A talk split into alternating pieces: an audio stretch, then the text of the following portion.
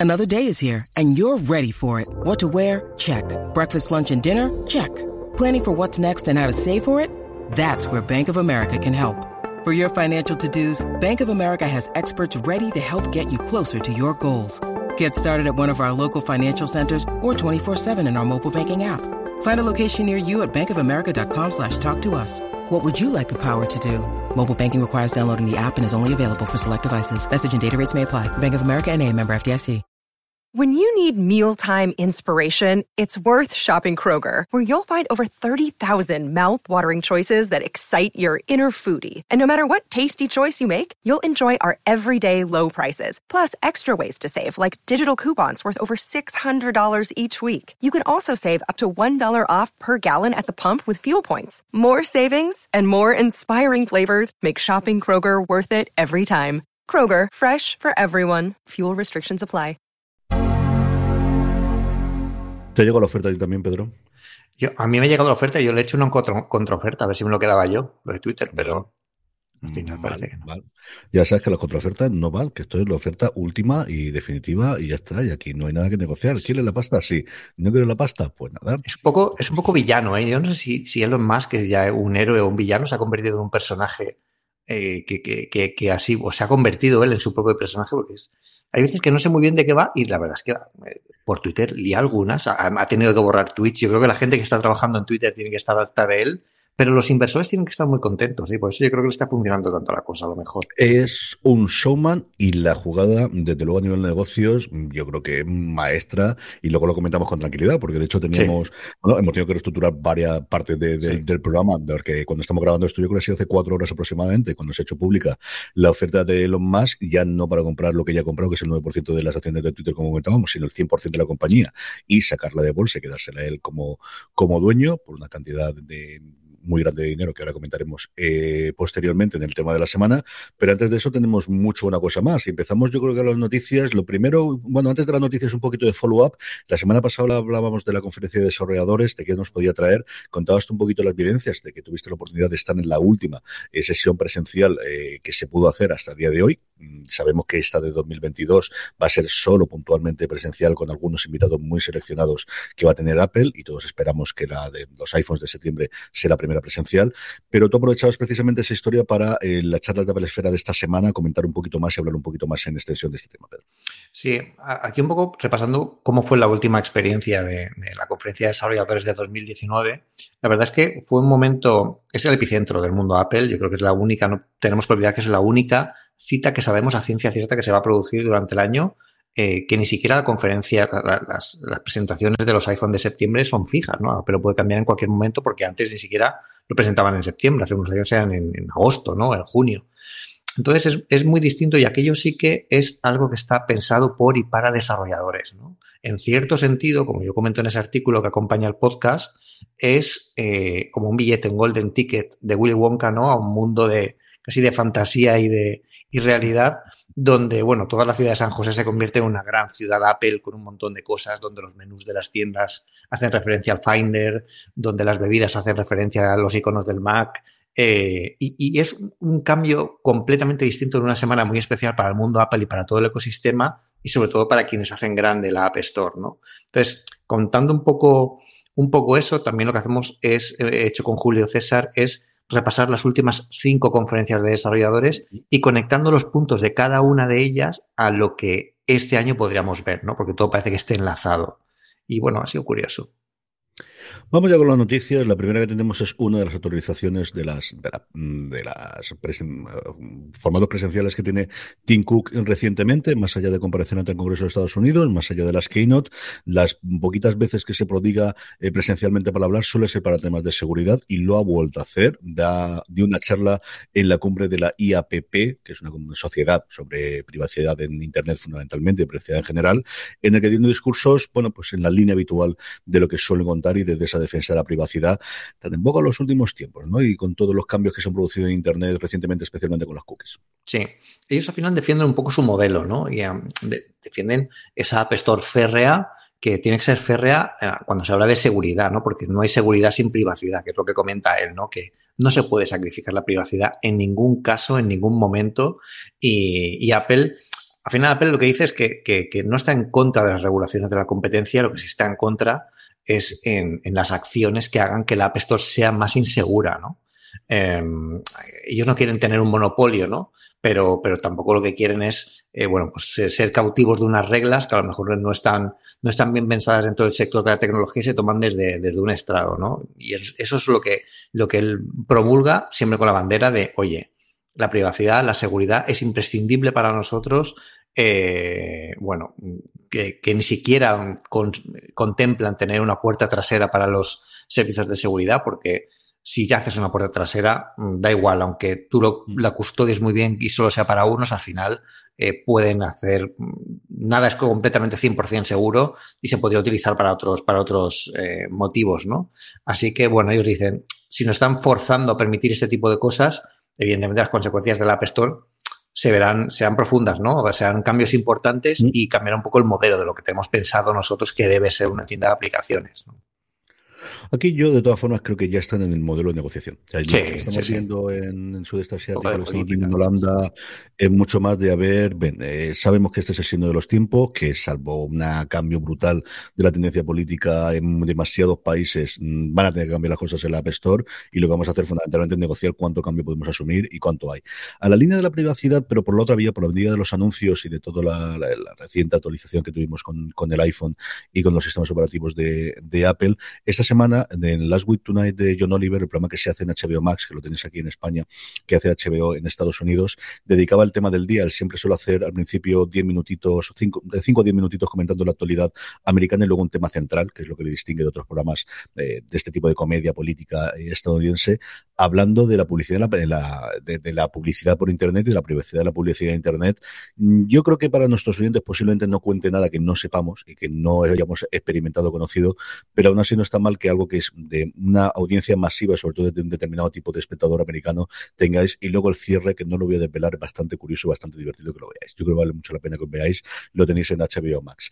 Más cosita, Mame, que vuelve por nuestros tiempos. Habíamos hablado, yo creo que teníais un artículo de hace un, tres años, ¿no, Pedro? Originalmente de cómo instalar el Mave en el Apple TV y lo hemos actualizado para poder disfrutar estos días de Semana Santa. Sí, sí, sí. Es un artículo que además eh, lo que solemos hacer son revisar artículos que nos han funcionado hace un par de años y poneros al día porque la gente, bueno, pues vuelve a querer hacer un pequeño follow-up de esto, quiere volver a instalarlos o ver cómo está el tema. Y este lo publiqué casi cuando empezó la pandemia, si os dais cuenta, estamos grabando esto a mediados de abril y esto fue casi pues eh, cuando toda la pandemia hace dos años en pleno 2020 pues estaba más a tope que nunca, ¿no? Entonces yo buscando eh, algún tipo de artículo que pudiera publicar para que para animar a la gente que se quedaba en casa a aprovechar, bueno, por los productos y los dispositivos que tenía de Apple en casa en aquel momento, pues vi que yo, haciendo pruebas con Xcode, que me gusta trastearlo mucho, pues bueno, me instalé MAME, que es el Multi Arcade eh, Machine Emulator este, que lo que hace es, el emulador de máquinas recreativas, para que nos entendamos. Y, y bueno, pues es una cosa, es una cosa chula porque eh, en Apple TV de forma, de forma oficial, digamos, no puede estar, porque esto no pueden, Apple no permite la, la subida de emuladores eh, que permitan cargar juegos externos sin control eh, a la App Store, sí que permite subir emuladores con juegos con licencia y que solo se puedan utilizar mm. esos, ¿no? Hay emuladores de Spectrum, por ejemplo, en la App Store, pero no puedes cargar juegos externos, solo los que lleva incluidos, ¿no? Como, en forma de packs. Entonces, bueno, eh, mucha gente preguntaba por esto porque al final quería saber cómo se podía instalar esto de forma sencilla, pero claro, Xcode como que asustaba un poco y a mí me hizo mucha gracia que, cuando yo le comentaba a algún compañero de trabajo, algún amigo, oye, pues tienes que instalar Xcode tal, y él me decía, pero sí, que eso no sé ni lo que es. Pues lo puse en el título, ¿no? ¿Cómo instalar MAME en Apple TV gracias a Xcode, aunque no sepas ni lo que es? Porque al final son cuatro pasos, ¿no? No te tienes que meter en las entrañas, simplemente pues tienes que rozar un poquito cuatro parámetros que explico básicamente y con eso te permite pues tener todo el emulador instalado eh, de, forma nativa y pues, además puedes jugarlo con los mandos de la Play, de la Xbox que tengáis por casa porque se pueden conectar a Apple TV. O sea que aquí nada, os animo a, que, lo, a que lo probéis si tenéis tiempo ahora en estas navidades y leáis el artículo en Apple Esfera porque está detallado casi paso a paso. Vamos, me ha faltado ir a vuestras casas a, instalarlo yo. Y por último, la semana pasada tuvimos una actualización de casi todas las aplicaciones del sistema, de lo que antiguamente era iLife, que recordemos los viejos del lugar, pero que ahora ya son todas independientes. Y sobre todo la de iMovie, yo creo que es quizás de las más interesantes, mientras nos siguen sin faltar las actualizaciones profesionales, especialmente para el iPad, pero al menos sí que con iMovie parece que poquito a poco y para el gran público están haciendo pasos adelante para que la gente pues fabrique sus propias películas, Pedro. Sí, eh, bueno, y esta actualización es bastante impresionante. Nosotros hemos puesto en el, artículo donde lo contamos en Apple Esfera que casi parece magia, porque es que casi parece magia. O sea, directamente tú le pides que te haga, eh, que te genere la película en base a unos vídeos y por Machine Learning sabe identificar dentro de cada vídeo que tú le has puesto las personas que hay, el tipo de plano, los objetos, la profundidad de campo y te monta la película solo. O sea, es una producción totalmente por inteligencia artificial y, nos ha gustado mucho el casi parece magia porque es como cuando, cuando yo hablé con la persona de Apple que nos pasó la nota de prensa, nos dijo, pruébalo, en serio, Pedro, pruébalo, es que casi parece magia, ¿no? Me gustó mucho esa frase y la hemos puesto en el titular, ¿no? Y, es algo que si tenéis eh, eh, iMovie para, para iOS si lo utilizáis, darle una prueba a esta nueva versión. Es muy parecido a lo que hace con fotos, lo que pasa que aún, imaginad, en, en vídeos otro nivel, mucho más complejo hacerlo. Y esto es posible gracias a los últimos procesadores, el Machine Learning y todo lo que traen los nuevos eh, chips de Apple. O sea que darle un, un tiento que tiene una pintaza tremenda esto. A mí me llegó la notificación de la, de la actualización, la abrí en el iPhone, no en el iPad, que es donde tiene que haberlo hecho, porque al final, pues eso, los que somos padres con crías, pues quieras que no, vídeos y fotos tenemos unas cuantas de cosas de estas, y para mandar a los abuelos y a las abuelas estas cosas, me apetecía hacerlo, y es cierto que lo tengo ahí abandonado, a ver si estos días de lo que nos queda de Semana Santa trasteo un, poquito, porque yo tengo que confesar, y sobre todo con el Pencil, es que es muy divertido hacerlo. Tanto esto como edición de audio, como edición del, de, de, en algún podcast que he hecho alguna vez con Ferrari y cosas por el estilo, las veces que lo he hecho con movie puede que tarde más, ¿no? Que al final que con el, ordenador de escritorio, pero es muchísimo esa diferencia entre estoy sentado haciendo trabajo de edición o me estoy entreteniendo haciendo una edición más o menos divertida, yo esa es una cosa que siempre he tenido cuando he editado algún vídeo o algún audio dentro del, iPad. Sí, sí, sí, es, es, muy chulo y además es que es, utiliza la, inteligencia artificial para esto. O sea, no, son cosas al azar, no te hace un vídeo aleatorio con los vídeos que tú le hayas puesto, sino que además interpreta muy, bien el tipo de vídeos y, cómo, cómo funcionan, ¿no? Con lo que es bastante, es bastante, es bastante interesante, así que pruébalo y ya nos dirás qué vídeos le vas a enviar tú ahora a tus padres, que tiene que, que tiene que estar muy bien. Y, y, bueno, ya pasando al vídeo rincón un poco, yo creo que lo primero que quiero que nos cuentes es has podido ya ver el primer Friday Night Baseball eh, y, bueno, es el primer viernes de, de tu, del gran evento deportivo y cómo, cómo, cómo lo disfrutaste esto, esto cómo fue. Pude trastearlo un poquito. Yo sí que estoy intentando seguir bastantes partidos de la liga del MLB. Hemos empezado los Red Sox así, así. De hecho, mira, uno de los días que no llevo la gorra de los Red Sox y llevo la de los Patriots, exactamente porque yo he ido a coger la primera que he pillado. Pero vamos, vamos 3-3. Los últimos partidos no son malos, pero tenía curiosidad por probarla y ver qué tal funcionaba. ¿no? Al final uno tiene cuenta americana y formas para hacerlo y para conectar estas cosas. Y es cierto que la pude probar muy poquito porque estaba fuera de viaje, que me acerqué a Carballo, Galicia, al, al Interplay, que es un festival que hacen, originalmente era un festival sobre cortos y, y, y eh, web series y cosas similares y con el paso del tiempo pues al final es una sobrecultura digital en general y cosas por el estilo. Estaba también la gente de serializados que hacía que no nos veíamos pues, como cuatro o cinco años antes de, de, la pandemia y dije, mira, es un festival al que siempre me he querido acercar, eh, así salía un poquito de Alicante, cogí un vuelo de otra vez por primera vez en no sé cuánto tiempo y se juntó una serie de factores que hizo que al final me fuese días para allá. Todo ese rollo para decirte que al final no pude ver tanto porque estaba en el hotel y tenía rollos de cenas y cosas y compromisos y lo pude ver lo justito.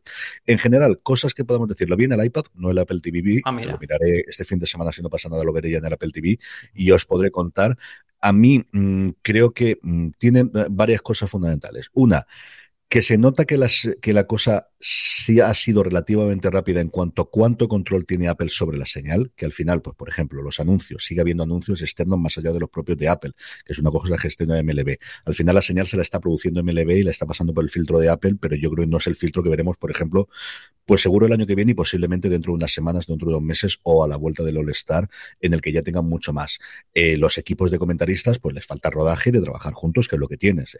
Normalmente los equipos en béisbol, cómo funciona es cada equipo local tiene su equipo de comentaristas que llevan mucho tiempo trabajando juntos, ya tienen las bromas internas, tú esperas verlo. De hecho, las señales normalmente la puedes ver siempre con el equipo de comentaristas de local o de o visitante, porque al final lo ves con, tu equipo, que es algo en España es mucho más raro de ver, pero allí lo tenemos en béisbol, que es un deporte mucho más regional, excepto los partidos nacionales que tienes el equipo de Fox o el equipo de SPN en su caso.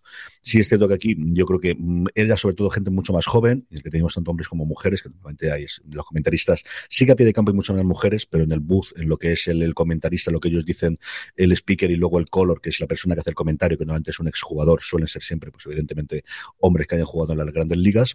La parte de los, eh, de los textos y de los gráficos, creo que hay mucha cosa en la que pueden hacer en el futuro, sobre todo la experiencia que hemos visto en Amazon Prime Video con ese escáner cuando hacen las series y las películas que te comenten tanto, porque el béisbol se presta. El béisbol se presta mucho que cuando haya un bateador te diga cuáles los números que tiene y lo actualices en tiempo real y puedes hacer ese escáner de si la pelota es bola o es buena o es strike o exactamente dónde está. Y eso yo creo que con el tiempo eh, ahí Microsoft ha hecho bastantes cosas, eh, Amazon especialmente con con los últimos tiempos con AWS ha hecho muchísima información y creo que se puede hacer. Los gráficos, por ejemplo, sí que estaban muy bien y eran tenían toda la información que tienes que tener, ni una más ni una menos, te ocupaba el sitio que te tenía que ocupar y ya está.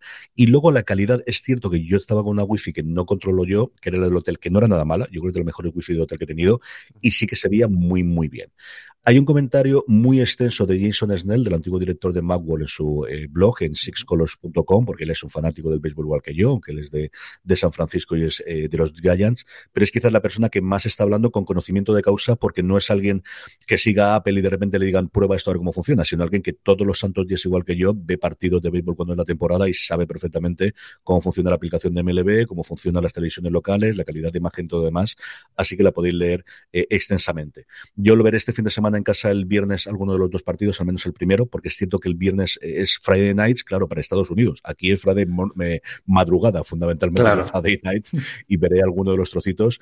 Pero bueno, pues un experimento en la parte de, de algo que hasta ahora era la una de las últimas grandes fronteras del streaming, como era el deporte, que ya hemos visto como poco se va rompiendo, romperá mucho en Estados Unidos en septiembre, cuando llegue la nueva, la nueva temporada de fútbol americano y Amazon tenga un partido en exclusiva, y este mundo del béisbol, que es donde es más fácil entrar, porque los acuerdos, no hay un acuerdo global, no se gestionan globalmente los partidos como la NBA o en la NFL, sino que cada equipo tiene sus partidos y los negocia con su cadena local, era el sitio donde ellos podían encontrar y donde tienen más partidos porque al final la temporada de liga son 162 partidos para cada uno de los 30 equipos, pues te da para comprar muchos. Además que eh, los servicios de streaming, la tecnología en general de este tipo de, bueno, de, lo que hoy consumimos en el día a día, que son todo todas las las, plataformas de streaming le deben, tantísimo a estos eventos deportivos y a lo que han aprendido a través de retransmitirlos en tiempo real, toda la visualización de imágenes, eh, cómo extraen esa información en tiempo real, cómo la interpretan los gráficos en red aumentada. O sea que eso es una, es una pasada ya de por sí. A mí me gusta más la parte de tecnología, yo no soy tan fan del béisbol, pero la verdad es que eh, es, una, es una pasada, es una pasada disfrutar de esta forma con, con el con, este tipo de eventos. Un, evento y una cosa curiosa que ha pasado, que ha pasado con Disney ahora además, es que el, Dancing with the Stars, eh, que es el Mira quien baila, ¿no? Eh, americano, ha movido, se ha movido de, a, Disney Plus después de 30 temporadas en la ABC y eso, claro, implica que, primero, que los tiempos están cambiando y segundo, que, bueno, vamos a ver cómo funciona esto en una plataforma de streaming. Eh, pero bueno, ya un poco como que se están haciendo como cadenas de televisión o, o quizás trasladando, ¿no? Es un cambio de época, ¿no? No sé cómo lo ves tú. Sí, yo quería comentarlo precisamente por eso, porque es una de las grandes fronteras que queda junto con el deporte, es los shows en directo, los realities en directo, mejor dicho, los concursos en directo, ¿no? Que era una cosa de la televisión lineal que tienes que ver en el momento y que hasta no han tenido. Y no es que creen uno propio. Netflix lo ha intentado con programas de Late Night que tiene alguno con Ceci Handler en su momento, lo tuvo con, con eh, Minaj también, en intentando reeditar esa parte del Late Night, lo ha tenido con algún concurso, pero desde luego no ha sido con una cosa tan conocida, con el Mira que baila americano, con Dancing with the Que como dice Pedro, lleva 30 temporadas, evidentemente no hace las audiencias que hacía hace 25 temporadas, pero sigue siendo unos números, además le ocupa un bloque de dos horas para ABC, que es una cosa interesante, y la van a mover en exclusiva a Disney Plus.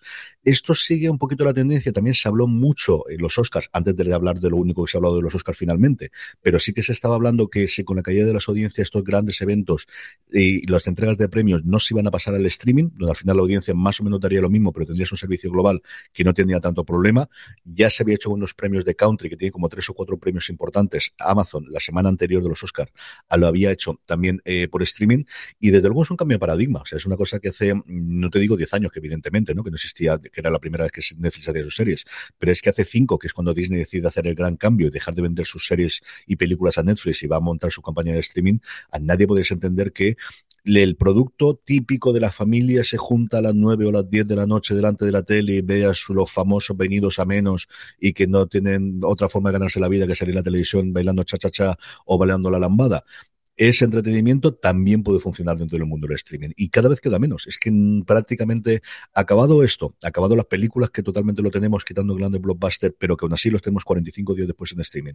Y acabado el deporte, que va por ese camino, y tenemos Dazón, y tenemos lo que hemos comentado antes, mm, todo este entretenimiento, desde luego, se va a estar yendo a la parte del streaming con un alcance internacional, que yo creo es la siguiente jugada. Yo creo que no lo llevan a Disney Plus solo para emitirlo en Estados Unidos, sino para que se pueda vender internacionalmente y sea más sencillo que llegue a todos los restos del país. Claro. Claro, claro. Al final la venta ahí es mucho más, es mucho más sencilla y, bueno, yo creo que vamos a ver muchos más después de estos experimentos también. Eh, como dices, el streaming aterrizó de la forma más lógica que había, que al final eran las películas, igual que pasó con la música. Pero claro, esto sí que se puede convertir en algo distinto, incluso cambiar el modelo de negocio, porque al final estos programas que ahora permiten en streaming eh, verse en distintos países se pueden convertir en otra cosa y además también se puede interactuar de otra forma con el espectador, ¿no? Mm. Distinto a la televisión es la caja tonta de siempre, ¿no? Que se ha quedado ahí, pero, pero con estos servicios de streaming, pues eh, proponen cosas, cosas eh, diferentes eh, y igual se pueden hacer alguna cosa diferente. ¿Cómo diferente va a ser el regreso de, de para toda la humanidad, el show de Apple TV Plus, donde nos dice, bueno, ese mundo alternativo donde los rusos que no le iba a decir que hablaríamos de Rusia, pero de en otros términos en, la realidad.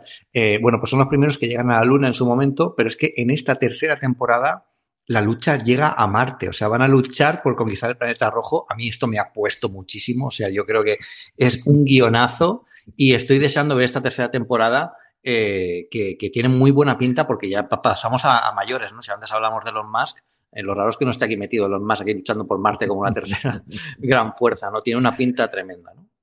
Es una serie maravillosa. Yo creo que la oleada inicial de series que tuvimos tenía el marchamo de la creación de Ronald D. Moore, que fue guionista en su momento de estas series de Star Trek y sobre todo responsable de Battlestar Galáctica. Luego, por su lado, hizo Lander, que pues quizás al nivel de ciencia ficción no es tan duro para los aficionados del género, pero es una serie que tiene un exitazo brutal en Star en Estados Unidos y aquí es de las series más vistas en Movistar Plus, funciona muy muy bien. Y se fue a hacer esto para toda la humanidad, que es una cosa que le apetecía, que era esta, esta ucronía. ¿Qué hubiese ocurrido si los rusos eh, llegan antes que los americanos a la Si la primera bandera que se planta allí, el orden del martillo, en vez de ser las barras y estrellas. Y a partir de ahí se desarrolla una serie de ciencia ficción histórica, porque al final lo que está haciendo es ese futurible, pero yendo hacia el pasado, en un universo alternativo, una realidad alternativa, que debido a esa aceleración y ese no abandono de la carrera especial y de toda la investigación que se hace alrededor, hace que determinadas cosas no la tengamos como día de hoy y otras se aceleren. Por ejemplo, la segunda temporada, por pues los coches eléctricos llegan mucho antes de lo que nos llegarían a nosotros en la realidad, porque se siguió con esa línea y se abandonó la parte del combustible y tuvieron esa investigación. Y aquí yo espero que hayáis visto la serie, porque si no, no. De todas formas, es que las cadenas son así. Yo cuando hablo de los spoilers, a veces me lo dicen, es que las cadenas tienen que vender la siguiente temporada. ¿Qué quieres que os diga? Y la segunda acabó de un momento en el que la tercera, sí, parece que mucho antes de lo que vamos a llegar a nuestra realidad, se va a, a ampliar esa carrera armamentística o esa guerra fría, se va a ampliar más allá de la Luna y de la Tierra, incluyendo la Marte, y la siguiente gran entrega es cuál va a ser la carrera por ser el primero que llegue al planeta rojo. La primera temporada está muy bien, pero la segunda es sobresaliente. la segunda mm, tuvieron mucho más tiempo, eh, empezó a tener el reconocimiento de la crítica que yo creo que la primera temporada venía todo en ese conjunto de Apple lanza sus series, lanzó sí, lanzó, eh, lanzó The Morning Show, ese problema de que no lo pudieron ver anteriormente, ese medio recelo, no tanto de Hollywood, sino de los críticos de Apple que nos van a enseñar esto sobre cómo hacer, que yo creo que metieron la pata, lo sí, totalmente. Como a los críticos le obligaron a irse a los gatos de su momento. No, no recuerdo si, no estaba en Cupertino, pero en la parte de Hollywood no recuerdo si los gatos que no estaba Netflix o donde tenían, a que viesen en un portátil el screener de la serie. Pues igual no es la mejor forma ni la forma más sencilla de que tengas. Eso ha cambiado mucho, ha mejorado, tiene todavía cosas que mejorarle. No tanto el trato con la prensa, sino el acceso que tienes a los screeners, que por otro lado es el mejor de cualquier caneda en cuanto a lo tienes todo aquí y no te preocupes si te ponemos clarísimamente cuándo es el embargo y cuándo te deja de serlo, aunque las contraseñas tienes que meterlas todos los días que caducan, y es lo único cabreo que tengo con la parte de los screeners. La segunda, como os digo, fue una temporada maravillosa. Yo, que soy un grandísimo aficionado a la ciencia ficción, pero no especialmente la carrera espacial. O sea, no es una cosa que ni me ha interesado especialmente nunca, ni me ha gustado. Yo siempre he tirado, bueno, pues ya estamos volando fuera y estamos fuera de la, de la de nuestro sistema solar y, todo lo que te queráis contar después. Me gustó, como os digo, llegué sobre todo por los intérpretes, porque estaba por un lado eh, Kinaman, que era alguien que me gustaba mucho, y sobre todo Jamie Donan, al que había visto recientemente en Patriot, que es una serie que yo siempre recomiendo, una serie, una joya perdida en Amazon Prime Video. Vale muchísimo la pena. Y la tercera temporada que nos llegará el próximo mes de junio, el 10 de junio, y solo estrenan un episodio el primer día, que hacía mucho tiempo que Apple no lo hacía. Últimamente siempre eran o dos o tres episodios en función de la duración que tenía. Las series de más cortas de en torno a 6, 8 emitían dos, las series más largas de 10 emitían tres episodios inicialmente, y este, porque ya saben que tienen al público que va a verla, un episodio solo, así que 10 semanitas tendremos para hablar de Para toda la humanidad. Sí, además es una serie de ciencia ficción que, que en este universo alternativo es mejor que en la realidad. ¿no? En todas las series de ciencia ficción, normalmente los, los universos alternativos, pues tienen alguna, alguna cosa, ¿no? Pues ha, salido algo mal y hay una parte pues que se ha nazificado cierta, cierta parte de la, de la, de la población o hay algún evento que obliga a que todos seamos verdes o alguna cosa rara, ¿no?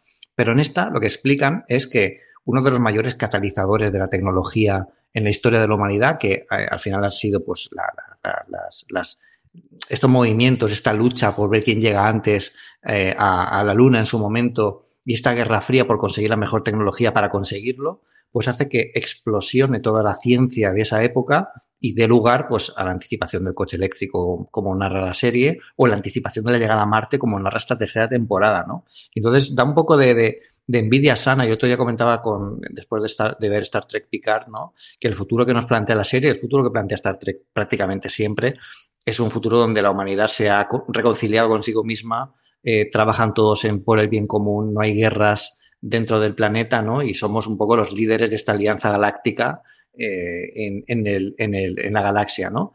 Y viendo la realidad como estamos, ¿no? Con todo el tema de Rusia, de Putin y de demás, es, es, la verdad es que casi que la ciencia ficción pues, prefiero ya que dejen los coches voladores ya no me interesan, ¿no? Lo que quiero es paz y tranquilidad, ¿no? Un poco de, Hombre, de paz no tienen, que al final tiene una guerra fría, pero sí es cierto que el día a día, nah, la serie está muy bien, la serie vale sí. mucho la pena.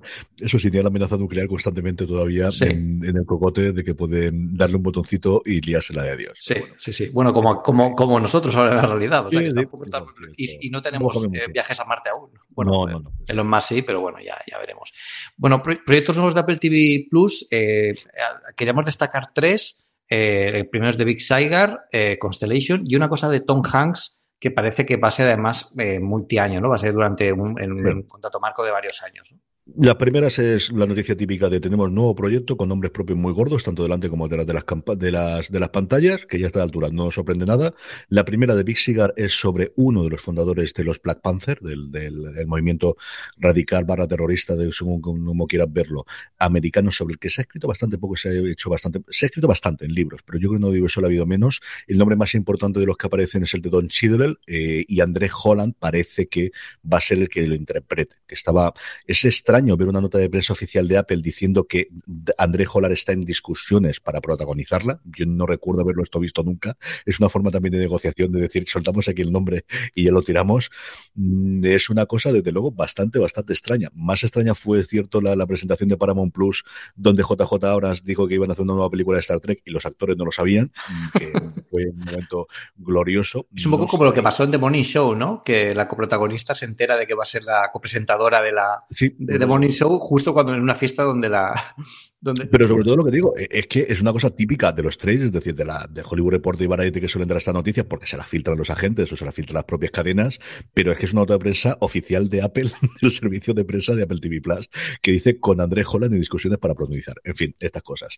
La otra, dos nombres propios, Naomi Rapras y Jonathan Banks, que va a terminar ahora la última temporada de Better Call Saul, que empieza a este, estrenarse sus episodios ahora, va a aparecer en Constelación, un nuevo thriller psicológico dirigida por Michelle McLaren, que es la responsable de algunos de los mejores episodios de Breaking Bad, de algunos de los mejores episodios de The Leftovers, de alguna de las mejores series que se han visto en los últimos tiempos. Es una directora maravillosa, que hacía tiempo que no veía nada de ella de ese nivel y aquí tiene potencial de para serlo. Pero desde luego para el futuro de, la, de la plataforma, la más importante es el acuerdo que han realizado con Playton. Playton es la compañía que Tom Hanks monta en su momento cuando dirige su primera película, That Thing You Do. Esa es la que hacía ese grupo mmm, que parecía una especie de Beatles en el que era el manager. Bueno, pues montó esa compañía con Gary Goldsman, que ha sido su compañero de, negocio durante todos los tiempos, y es la compañía que produjo, pues ha producido cosas tan dispares como Hermanos de Sangre o eh, The Pacific, y luego Mamma Mía y todas las secuelas posteriores. Es decir, ha hecho absolutamente de todo en cine y en televisión, tienen como 14, 15 producciones ahora mismo en proyecto fue la productora detrás de Greyhound, que si recordáis la compró eh, en el momento duro de la pandemia y no se pudo estrenar en cines para estrenarla directamente en Apple TV Plus y es la compañía que está coproduciendo evidentemente Masters of the Sky, eh, la nueva serie que cerraría la trilogía junto con Hermanos de Sangre y con The Pacific. Así que alguien muy importante, si me ponen más que, que Spielberg y Amblin, que al final siempre tienen mucho más y que van firmado por varios años para tanto, eh, es un acuerdo por televisión, no para cine, aunque yo creo que las películas lo comparar, tanto para series como documentales, como también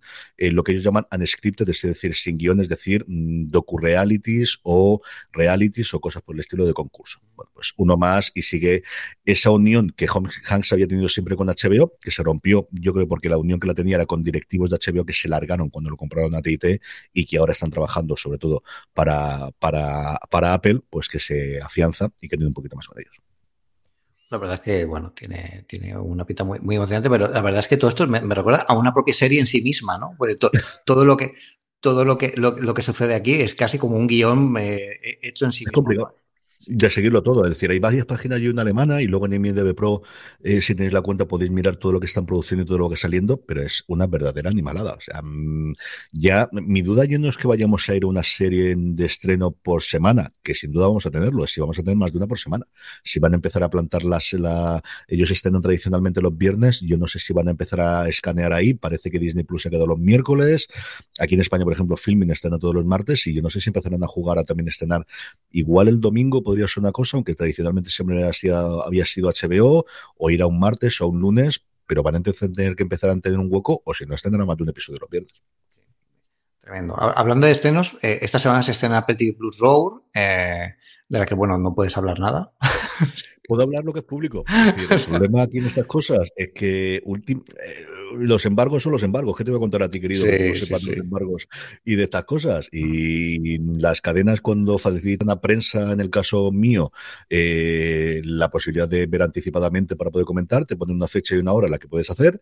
Y a veces está pues a una semanita, que suelen ser una semana, cinco días, dependiendo cómo pide el fin de semana, para poder tener la crítica. Y a veces es el mismo día del estreno. Y este es el caso. Roar estrena todos sus episodios eh, cuando estamos grabando nosotros el viernes 15. Eh, nosotros estamos grabando el 14. No está permitido hablar de ella más allá del contar de qué va, y es decir, lo que es información pública para la prensa hasta que ocurra. Así que eso es lo que vamos a hacer. Son episodios independientes, son episodios centrados en personajes femeninos, en una especie de realismo mágico en el que tienes cosas que pueden ser y luego con un componente fantástico, episodios más o menos cortitos en general y con nombres propios importantísimos, pues Nicole Kidman, Betty Gilpin, tienes una casi una actriz importantísima en cada uno de los episodios.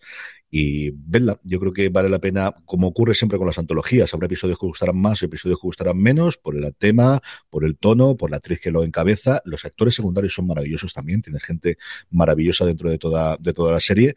Y esto es lo que os puedo decir. Ya me iré más en fuera de series el fin de semana que comentar algo más que ya me dejen. Es un plantel tremendo. Todos los episodios, eh, por cierto, se estrenan todos los episodios de golpe, que es algo que Apple aquí tiene todo el sentido al ser tan antológica y ser claro. cada episodio independiente. Claro. Vamos con rumores, Pedro, ¿si te parece? Que tenemos un millón que, contar esta semana en pleno funcionamiento con la conferencia de desarrolladores.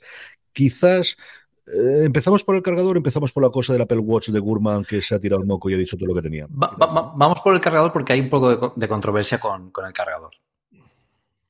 Cuéntanos este cargador que se ha filtrado en las imágenes y que sería un cargador doble de USB-C. Sí, sí. Además, hace mucha gracia porque, claro, cualquier cosa que hace Apple ya es noticia, ¿no? Al final primer cargador doble, ¿no? Pero como si no hubieran más cargadores dobles en, el mundo. Lo que pasa que, bueno, todo esto eh, hace, bueno, se han, publicado unas imágenes de un cargador de, 35 vatios en el que Apple está trabajando con dos puertos USB-C eh, y que, bueno, que parece que es muy, muy, muy, muy pequeño, ¿vale? Las, fotos que tenéis en Apple Esfera son eh, la versión americana.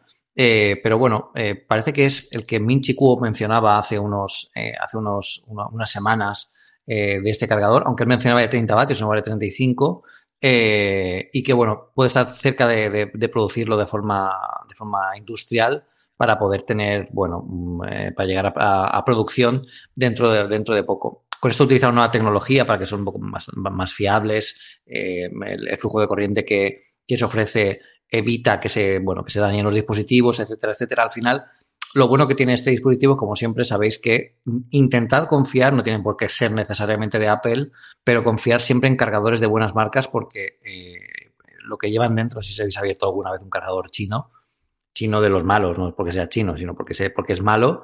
Y, la verdad es que, eh, o sea, era um, nada, tenía prácticamente dos cables y, y, eso es potencialmente peligroso para los dispositivos que queráis cargar, sobre todo si queréis cargar dispositivos que tienen, necesitan carga tan alta como, como los que se quieren conectar aquí.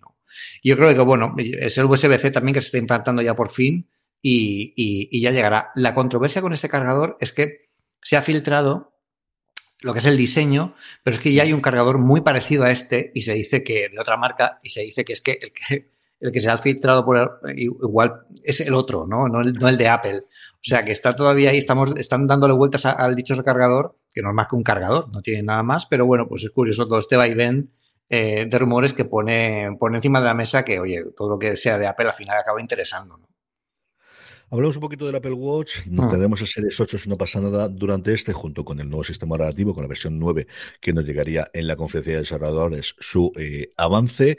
Y Gurman nos ha contado alguna de las novedades que traería, y es cierto que quizás las más esperadas, evidentemente, control de insulina y demás sensores, pues es que la cosa no tiene que ser nada fácil y por eso nadie lo puede hacer hasta ahora.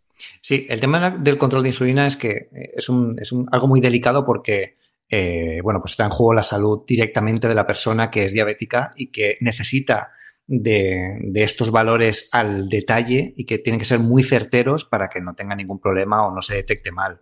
Recordemos que si una persona está muy alta de insulina o muy baja de insulina, si está muy baja, por ejemplo, puede hasta desmayarse, puede perder la conciencia y, puede ser un problema grave de la salud, o sea, hay que llevarla a urgencias directamente. O sea, no es como la, presión arterial eh, que, bueno, te puede detectar alteraciones para que vayas al médico y te lo mires Aquí es prácticamente, los niveles de insulina cambian casi en tiempo real y hay que estar muy monitorizado. ¿no? Yo entiendo que aquí Apple quiere asentar muy bien esto porque eh, al final pues va a ser un va a ser muy revolucionario. Yo siempre he dicho que esto es casi el caballo, el santo grial, ¿no? Que busca la, la ciencia médica y en un dispositivo que llevamos en la muñeca. Además que no sería invasivo, no haría falta pincharnos nada para, para, para poder eh, tener esta información y sería un cambio, un cambio tremendo. Pero bueno, no tiene tampoco mala pinta lo que dice, ¿eh? conectividad por satélite con el Apple Watch en las siguientes generaciones, eso para el tipo de, de alerta, si hay algún problema, te caes, incluso te hayas pegado un golpe con el Apple Watch.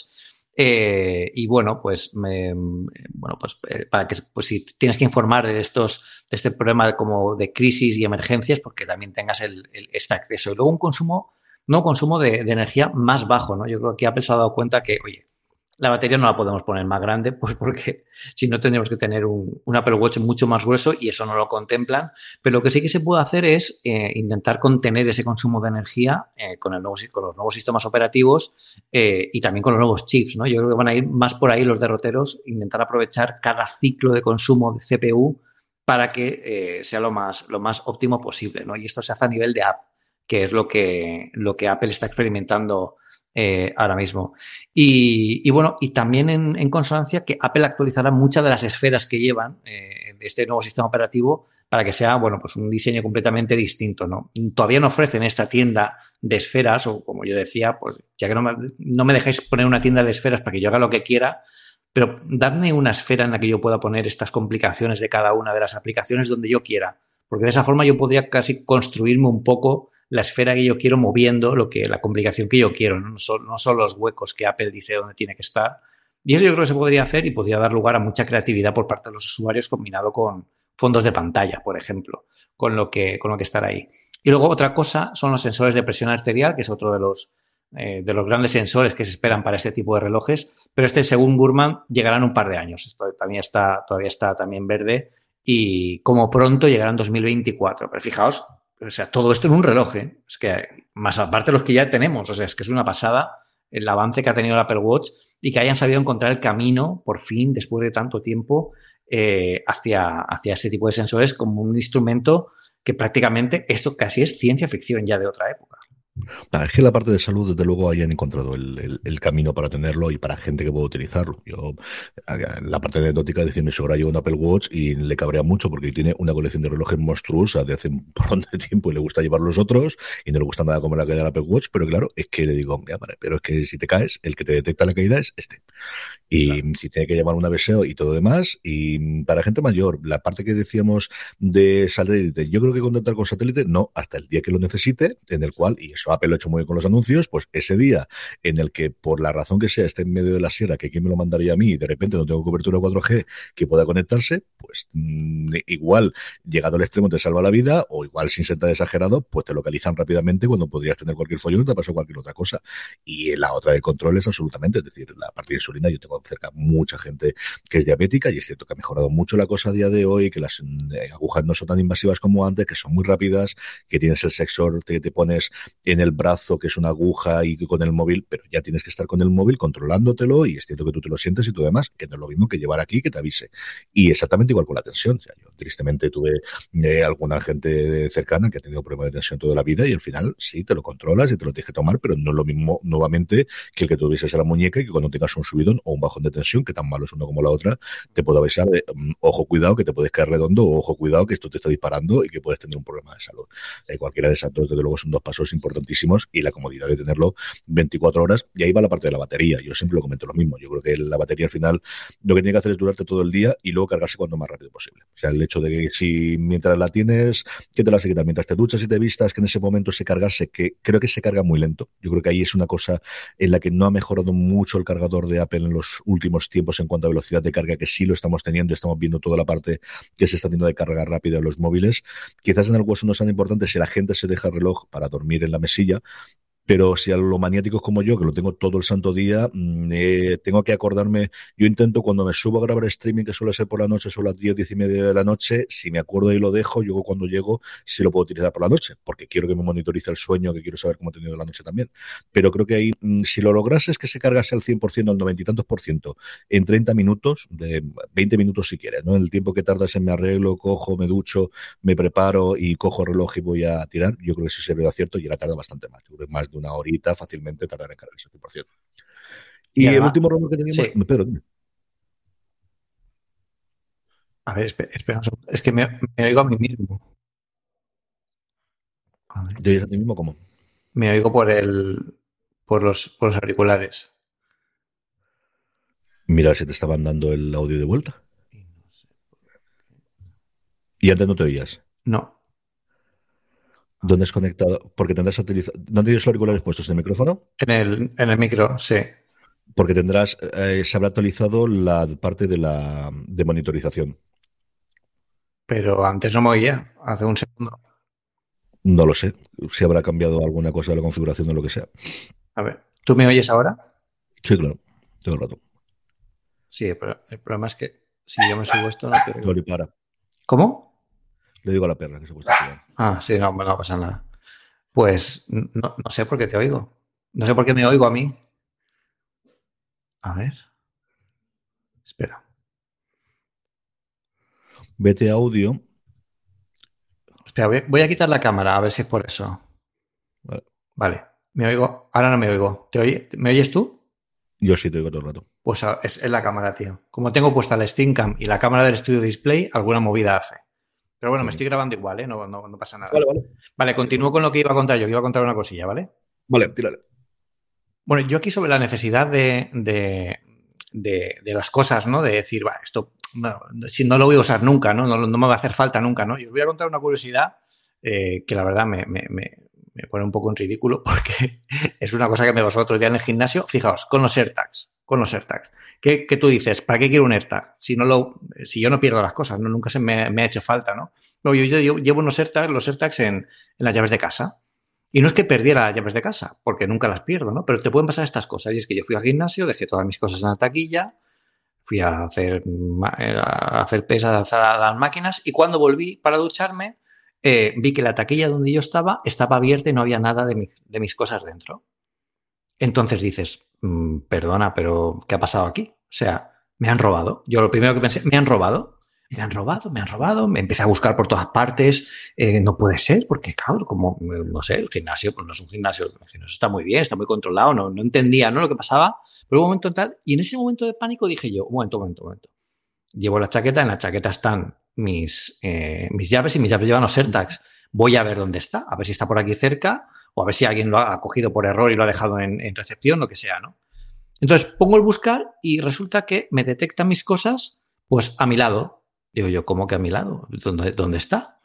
Y, y bueno, pues que me había equivocado de taquilla. Estaba mirando la que no era.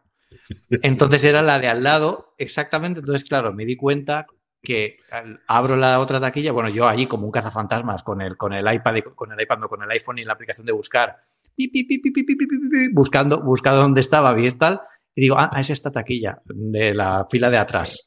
Y nada, llegué ahí y tal. Eh, había un, un, amigo, en, me, me, mira y me dice, esto te pasa mucho. menos de lo que parece. Digo, pero bueno, está muy bien porque los AirTags me han salvado de montar la mundial aquí, en plan, me han robado, me han robado, me han robado. Claro, los de los, de los, de gimnasio no entenderían nada, ¿no? Así que fijaos este tipo de cosas y bueno, la cartera, de todo típico, vas a salir, tienes el tiempo justo, yo voy a trabajar en tren y tengo que coger un, un, tren justo aquí en Barcelona, tal, y, y, que no y ¿dónde está la cartera? Ostras, pues no sé, ya dejé en el comedor, tal, y yo, en lugar de empezar a buscar en todos los sitios donde puede estar, directamente abro la aplicación buscar, como tengo el AirTag en la, en la cartera, y ya la busco directamente y ya la tengo. O sea que Nunca penséis que esto no lo voy a usar o que esta característica no va a ser útil, porque de verdad cuando son útiles es cuando realmente marcan la diferencia. Y eso es algo que se agradece mucho y por eso se ponen al final en estas, en estas cosas. Aprovecho para que si no tenéis un AirTag, aprovechéis en Amazon, que están súper baratos, y pillad uno y probadlo. O sea, que es una pasada. El último rumor que tenemos antes de pasar con el tema de la semana es el Mac Mini, el primer eh, ordenador que llevaría M2, que se rumorea que podría presentarse en la propia conferencia de desarrolladores.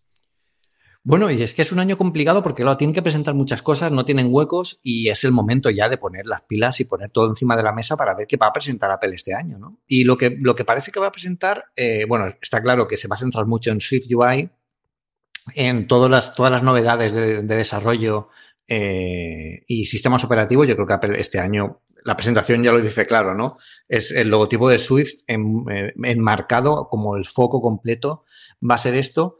Eh, pero sin embargo, sí que esperamos algo, de hardware, porque este año tienen muchas cosas que presenciar y no tienen tantas keynotes. Y bueno, aunque se espera que en noviembre sí que haya un, evento post-evento del iPhone para presentar nuevos Macs, aquí sí que esperamos algo, ¿no? Y durante algunas semanas se ha hablado mucho del, del Mac Pro de, de, última generación, posiblemente con dos M1 Ultra, por ejemplo, que yo creo que sería un poco el colofón a esta generación de los M1 y el cierre de la transición de la, del del, del proceso de, transición de Intel a, Apple Silicon, pero también se habla, oye, mm, quizás el Mac Mini, que fue el primero, uno de los caballos de Troya, y un poco para diferenciarlo de los portátiles del Mac, de MacBook Air y MacBook Pro, si salen con M2 a final de noviembre, pues igual sí que podría acompañar al Mac Pro en, en esta presentación y ser el primer M2 que se enseñe a los desarrolladores y se diga un poco, oye, mira lo que tenemos aquí, ya se cumplen casi dos años, eh, casi tres años de la, de la presentación de la, eh, dos años, perdón, de la presentación de los M1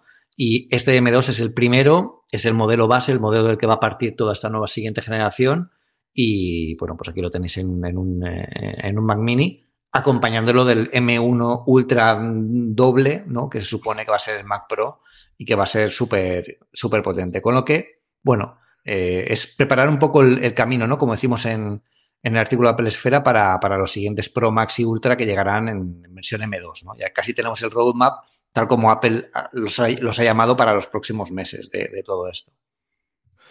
Vamos con el tema del día que ya hemos adelantado previamente y es que a la 1.23 de la tarde o la península española, con esto de la, la, transformación automática de Twitter, el bueno de Elon Musk contaba sus 80 millones de seguidores en Twitter, que había hecho una oferta y el enlace directo a la, al documento formal ante la SEC, el equivalente de la CNMV, es decir, el supervisor de la bolsa de eh, Nueva York, detallando la oferta por la adquisición del 100% de las acciones que quedan todavía en el mercado de Twitter. Recordemos que él había comprado el 9 y pico por ciento a 54,20 dólares por acción, lo cual sería una prima del 35% y más del 50% sobre el precio al que él compró inicialmente ese paquete.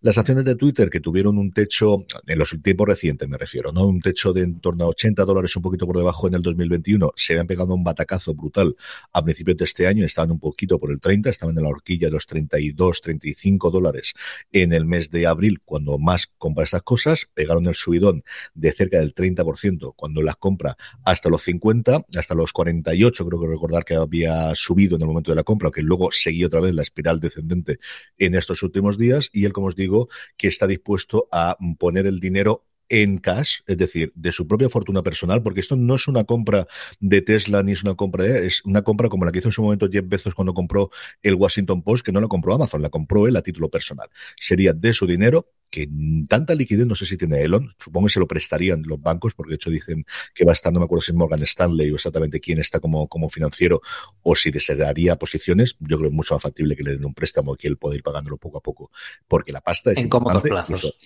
incluso, sí, incluso por la primera fortuna del mundo, es decir, al final son, son unos 43 mil millones de dólares que hacen pupa a todo el mundo, o sea que realmente eh, la cantidad de dinero es grande y la pelota está del tejado de la gente. El cómo se lo habían dicho a la gente de Twitter es muy curioso, porque le mando un mensaje diciéndole aquí tienes mis condiciones. Y sí es cierto que hay esa parte de ultimátum barra amenaza barra mm, vosotros sabéis, pero estáis entre la pared de pared, porque lo que dice fundamentalmente es después de haberme convertido como inversor, he visto que la única solución de que esto sea rentable y tira para adelante es convertirla en privada, quitarla de la bolsa de valores. Y si no se acepta mi proposición, tengo que pensarme muy seriamente el seguir manteniendo mi posición como acción, es decir, vender todas sus acciones y veremos el efecto que eso tendría en la bolsa, que puede ser bastante interesante. Sí, es un poco conmigo sin mí, ¿no? Y, además, yo creo que eh, es, un tío muy inteligente, ha jugado, ha estudiado muy bien la jugada, ¿no? De entrar un poco, dar, dar un poco de movimiento, es decir, él no ha entrado de pies puntillas y ha pasado por la, por la casa y ha visto un poco lo que hay y lo que no hay, y lo ha movido, sino que lo ha aireado, ¿no? Además, públicamente puso Twitch el otro día de, oye, ¿y si esto lo hacemos de pago? ¿Y si esto debería ser así? Eso tal que cabrearía internamente muchísimo a la gente de Twitter, pero bueno, de cara a la gente, pues mantiene un poco la tensión de a ver qué está pasando en Twitter, que este tío está alertando todo esto. Mientras tanto, en Twitter nadie dice quién está al mando, ¿no? Que es un poco quién está al volante aquí, porque también es una de las perspectivas que hay que ver en este mundo de la tecnología, que es una, al final es un servicio muy importante dentro del mundo actual de, de, de, de cómo se lleva la tecnología hoy en día y, bueno, pues alguien tiene, que, alguien tiene que decir algo.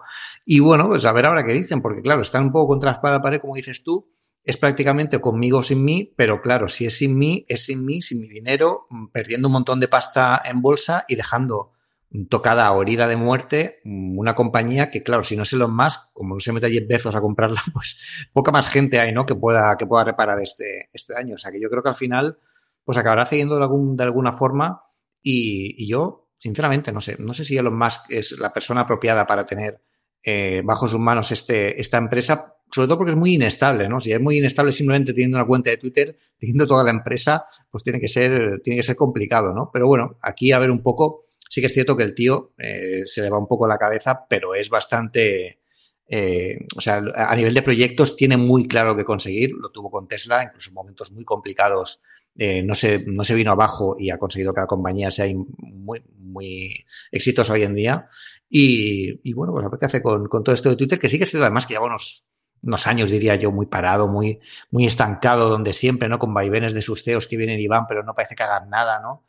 Y en un mundo de, que, se mueve tan rápido, alguien que, que, se queda tan quieto, pues da como, como que pensar, ¿no? Y un poco creo que es lo que él ha intentado hacer, ¿no? Dar que pensar internamente y también eh, de, cara, de cara a la opinión pública. A ver, yo aquí varias cositas. Lo primero voy a decir eh, la traducción que se ataca de, de, la carta de Elon para, para eh, no para frasear, sino directamente decirlo. Invertí en Twitter porque creo en su potencial para ser la plataforma para la libertad de expresión en todo el mundo. Sin embargo, desde que hice mi inversión, ahora me doy cuenta de que la empresa no prosperará ni cumplirá con este imperativo social en su forma actual. Twitter necesita transformarse en una empresa privada en el sentido de que no cotice en bolsa. El public y el private en, Estados Unidos, eh, una empresa pública para nosotros es una empresa participada por el gobierno del Estado, por un organismo eh, público, mientras que el público americano es que cotiza en bolsa. Entonces, cuando él dice esta empresa privada, quiere decir una empresa que no cotice en bolsa, sino que esté eh, en manos, eh, como os digo, de, unos dueños únicos que no coticen en bolsa.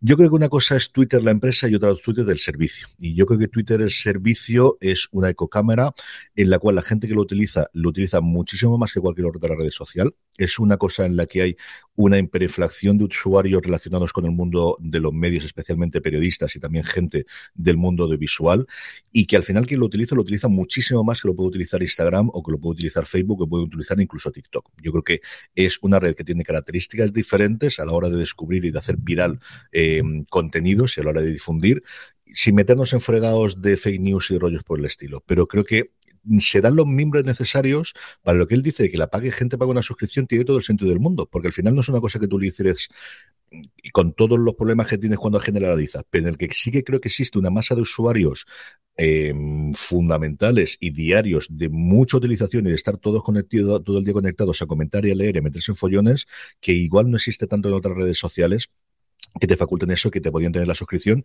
especialmente porque tiene la famosa estrella azul, que no todo el mundo tiene, y el tic azul, mmm, con una parte de la suscripción, yo creo que es una de las cosas que tienen y que nunca ha sabido implementar. Creo que es una compañía que ha tenido siempre una herramienta mmm, con muchísimo más alcance y sobre todo mucho más poder del que le correspondería por el número de usuarios activos que tiene comparado con Facebook, con un Instagram o con un TikTok, o si va por ahí con Pinterest. Es que mmm, muchísimas menos, pero que precisamente por esa eh, em, hiperpresencia de periodistas, de medios, de políticos y de todo demás que se transforman allí, es decir, es que los políticos nos enteramos de lo que dicen no por la rueda de prensa, por lo que ponen en Twitter, es que nos enteramos de los grandes movimientos, de los grandes fichajes, de los anuncios de las series, es que series que se anuncian ahora no con una nota de prensa, sino porque la persona más famosa del cast lo pone en su cuenta de Twitter o en su cuenta de Instagram, es decir, es que eso cambia muchísimo. Entonces, mmm, yo creo que esa es una parte en la que mmm, ha tenido muchísimos cambios, Dorsey estaba pero no estaba porque estaba en otras cosas y no se sabía y ha estado sin dirección durante muchísimo tiempo. Un servicio que se ha quedado estancado y que tiene compras y adquisiciones. Yo, por ejemplo, utilizo Reboot todos los días para hacer la newsletter de fuera de series y de la compraron hace un año. Lo único que tienes es una integración que te aparece arriba del perfil y se acabó. Cuando se podría hacer muchísimas cosas más para empezar recopilando todos los tweets que tú has colgado durante el día, es decir, mil millones de acciones y de posibilidades. Luego, Elon Musk, yo creo que es un tío que es un personaje sí. hasta que se habla de negocios. Y cuando habla de negocios, eso es una jugada sencillamente maravillosa. Es decir, tú entras aquí y entras en el momento en el que ha caído la acción un 70% sobre el precio al pico, te gastas una pasta que tienes que tenerla, o sea, tienes que tener los 9 millones para entrar aquí dentro, y con eso controlas el 100% de las decisiones. Es decir, sin tener que haber hecho esa compra, él lo que ha hecho es, mirar, yo solo he conseguido que suba un 30% de las acciones. ¿Qué es lo que ocurre? Twitter no es fácil de ser comprada, y eso tiene un artículo maravilloso, James Thompson, en Stratechery, porque tiene un montón de previsiones en los estatutos para si hay una OPA que no aprueba una oferta pública de adquisición, lo que ha lanzado ahora Econ, lo que ha lanzado ahora Elon Musk, una adquisición que no cuenta con la aprobación del board, que no cuenta con la aprobación del Consejo de Administración, hay como cuatro o cinco previsiones que hace complicadísimo que se haga una compra externa. Eso él lo sabía, o lo sabían sus consejeros, o se lo comentaron, o se enteró una vez que compró el 9%, y ¿qué es lo que ha hecho? Mm, llevarlo al terreno público. ¿Tú puedes negarte? Sí, legalmente puedes negarte. Ahora, atrévete a negarte claro. que yo venda el 9% en bolsa, que la acción se pegue un batacazo del 40%, que empieces a tener una detrás de otra todas las demandas de todos los accionistas diciendo en qué te basas para rechazar. Es decir, el Consejo de Administración puede rechazarlo, pero tiene que dar una argumentación. Y la argumentación no puede decir es que no nos gusta Elon Musk. No, no te gustará la oferta. Dime otra alternativa. ¿Tienes otra oferta alternativa que te pague más pasta? No. Eh, ¿Puedes rechazar una oferta por un 30% de prima sobre lo que está la bolsa ahora? No es tan sencillo. Además, todo en cash. Es que no te está haciendo dando acciones de una compañía que ya veremos lo que ocurre. No, es que te están dando en billetes. O sea, te están dando una prima del 30% sobre la acción. Si la rechazas, te abres a una posibilidad y ahí ya no es una responsabilidad de Twitter, no. Es una responsabilidad personal de las personas que se sientan en sus asientos. Y eso ya no es tan sencillo. Entonces, yo creo que mm, a nivel de negocios y de cómo se podía hacer, me parece una jugada sencillamente brillante. ¿Qué ocurrirá en el futuro? Yo creo que aquí, eh, sobre todo lo que se estará organizando de determinados subgrupos o grupos grandotes de Twitter, de si la compra me largo, esto es lo mismo que cada vez que los actores de Hollywood dicen que si gana alguien de Partido Republicano se largan. No ha sido ni uno. De, de hace 30 años, ni uno. Susan Sarandon sigue viviendo allí. Y se iba a ir con Bush padre, se iba a ir con Bush hijo, y ni te voy a decir lo que iba a hacer con Trump. Y sigue viviendo en California. ¿eh? O sea, mmm, que se vaya, vete a Facebook. ¿O dónde te vas exactamente? ¿Qué me estás contando? Es, es, curioso y además es un tío que tiene mucha, eh, tiene mucha tirada en, en negocios y, y, bueno, va a dar que hablar. Yo creo que también había que hacerlo. Eh, alguien tiene que hacerlo y lo, lo, lo hace él. Es momento de sacar la palomita. Esto es un momento muy divertido. Tengo mucha curiosidad por ver cómo evolucionan las cosas y, como os digo, acercaros, sobre todo la, si os gusta el invento, al artículo de Thompson que escribió hace dos días contando esa Poison Pill, que es algo que si veis Succession lo conoceríais porque son es mm, eh, la píldora de cianuros, eh, la, píldora de, veneno, mm. que es, como os digo, las provisiones que se hacen normalmente los estatutos de una compañía para mm, enfrentarse cuando hay una OPA hostil que no quiere autorizarse y, y que lo complique.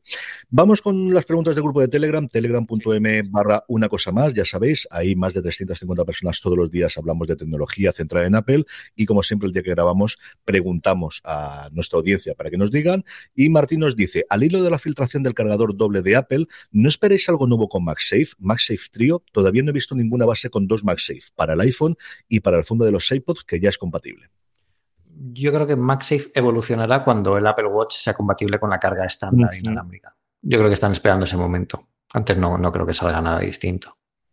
Yo estoy contigo. Yo creo que ese puede ser uno de los pasos que todavía no tengamos eh, conocidos del, nuevo Apple Watch, pero que podrían ir por ahí los tiros. El que tengamos todo conjunto y utilicemos un único sistema de carga, eh, aunque el otro sea mejor, el otro sea más, pero que se pueda eh, opcionalmente cargarse en los dos sitios. Sí. Terminamos con las recomendaciones. Pedro, ¿qué recomendamos hoy a la audiencia? Pues bueno, eh, yo soy un seguidor, bueno, seguidor, soy usuario asiduo de Lightroom y de, Photoshop porque para Pelesfera lo necesito mucho. Yo edito las fotos en Lightroom y viene muy bien además eh, tener Lightroom en el iPad y procesar las fotos desde el sofá. O sea que es algo que soy un usuario bastante potente de Lightroom. Las últimas versiones son muy buenas, pero evidentemente, bueno, pues hay que pagar un precio por suscripción. Ahora mismo están unos 12 y pico euros al mes para los dos programas, que es un precio muy bueno si lo utilizas, si al final lo vas a amortizar, pero y ahí para la gente que no va a procesar más que a lo mejor tres o cuatro veces al mes unas fotografías si necesita, pero sí que le gusta, ¿no? La interfaz del Lightroom y quiere tener, bueno, pues algo parecido y oye, que si sea gratis, pues mejor.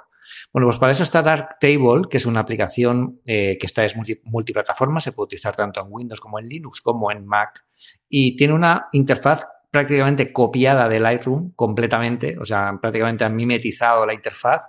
Evidentemente el diseño no es tan bueno como el de Adobe, pero es una aplicación que prácticamente la imita en todos los sentidos. Eh, no tiene todas las opciones que tiene Lightroom, pero prácticamente todas y te puede servir pues, para esos pequeños retoques que tienes que hacer y no te quieres gastar pasta en una aplicación para hacer estas cosas. O sea que echarle un ojo, descargarla es completamente gratuita, no hay que pagar absolutamente nada por ella mm. y igual os quita algún apuro y os sirve. Sí, señor. Mesa Oscura, Darktable, todo junto y seguido.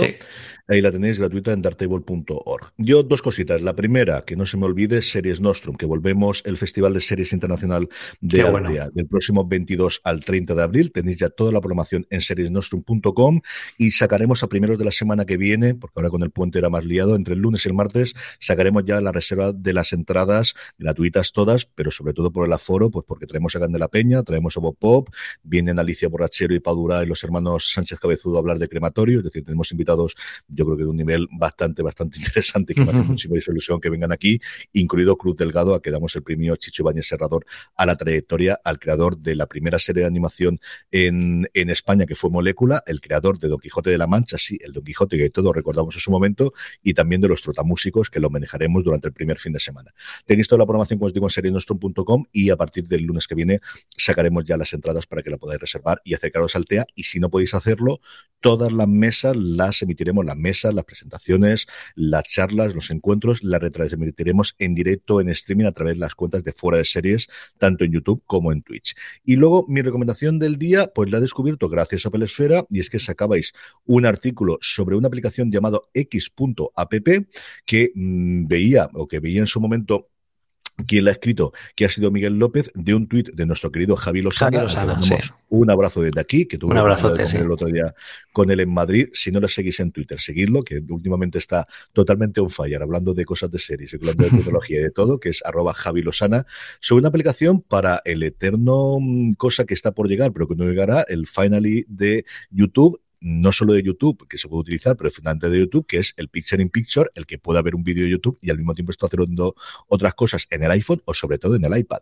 Y es que no se puede, o al menos yo no soy capaz. Y yo pago YouTube Premium, de verdad que lo tengo. Y tienes la reproducción de fondo y se puede escuchar y a veces lo utilizo, pero sigue sin aparecer el Picture in Picture, que lo tiene hasta Movistar Plus. Es decir, es que hasta Movistar Plus. por tenerlo, ¿no? Lo, por tenerlo alguien, hasta Movistar Plus lo ha integrado.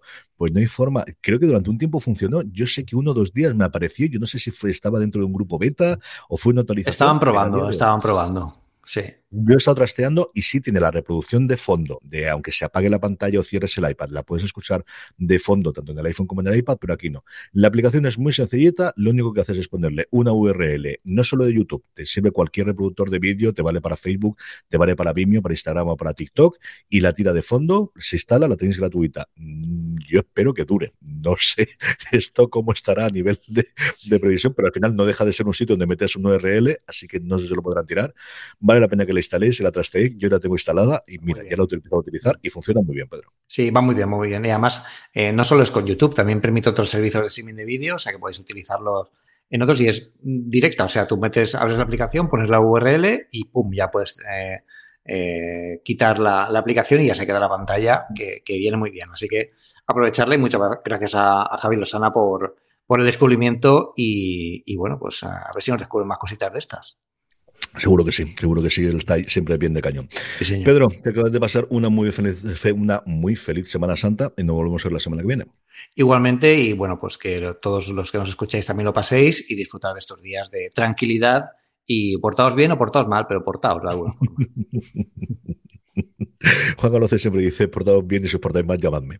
Así que a todos vosotros, gracias por estar ahí. Nos volvemos a escuchar la semana que viene. Felices vacaciones. Cuidado a la vuelta a todos los que volváis en coche, que os queremos a todos sanos y salvos. Volvemos la semana que viene en una cosa más. Chao, chao. But there is one more thing. And we've managed to keep it secret. Espera, espera, espera, que no, que no lo he puesto a grabar, madre mía. Un segundo. Segundo. De audio.